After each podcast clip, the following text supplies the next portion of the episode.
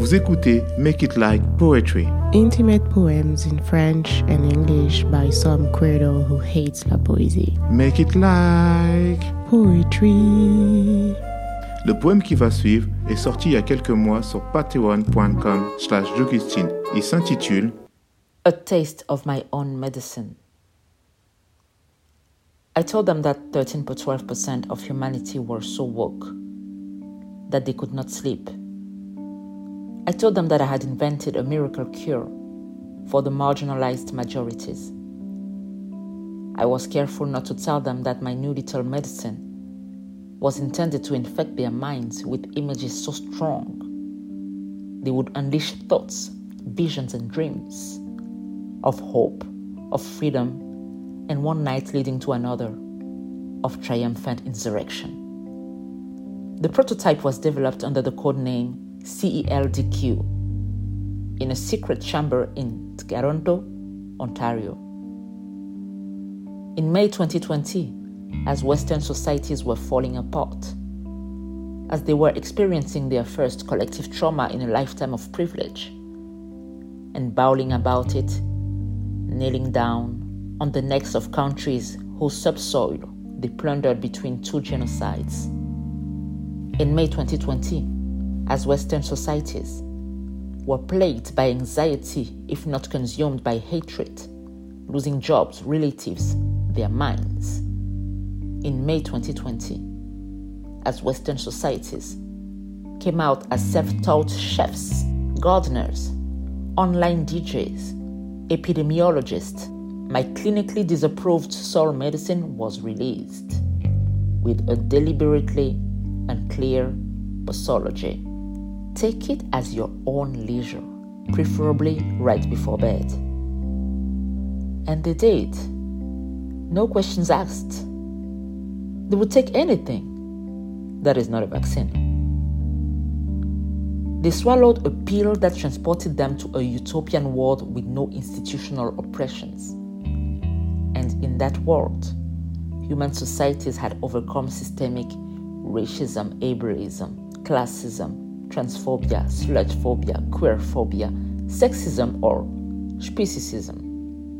I had contaminated their imaginations with queer, feminist, ecological, and decolonial fictions. They were forced to identify with a rainbow palette of characters, existences, bodies, and souls.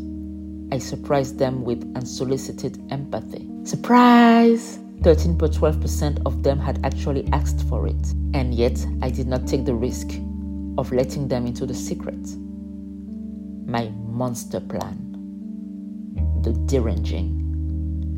Were they tired of oppressive jokes in comedy? Of cis heteronormativity in romance? Anti black racism in horror? Life on godless earth altogether, with its admired billionaires its humans of LinkedIn, its unpunished murderers, its distracted, numbed, broken masses, its innovated, aphonic justice fighters, and its forlorn, forlorn, long dead hope. My peer granted them the intellectual stimulation the academia was too scared and too broke to offer wrapped inside harmless stories such as Beauty and Beauty, Unspeakable Me, or Police in Genderland. I produced CLSQ in many flavors romance, drama, thriller, sci fi, musical, fantasy, horror. Raking it in. No voter left behind.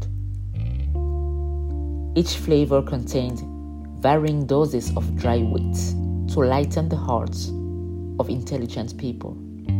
13.12%. I let them decide which taste was best for their own situations and in what quantities they would make their own cocktail to cope with this shitty world. They would lean back, close their eyes, and start their trip to Queeristan. In the middle of the night, their minds, empowered with stories they never thought were thinkable, would emit vibrations of change into the universe. One brain here, another one there.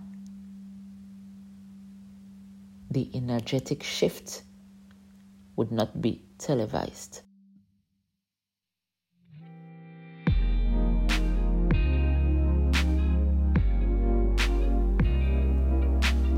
Vous venez d'écouter un nouveau poème de Jogustine.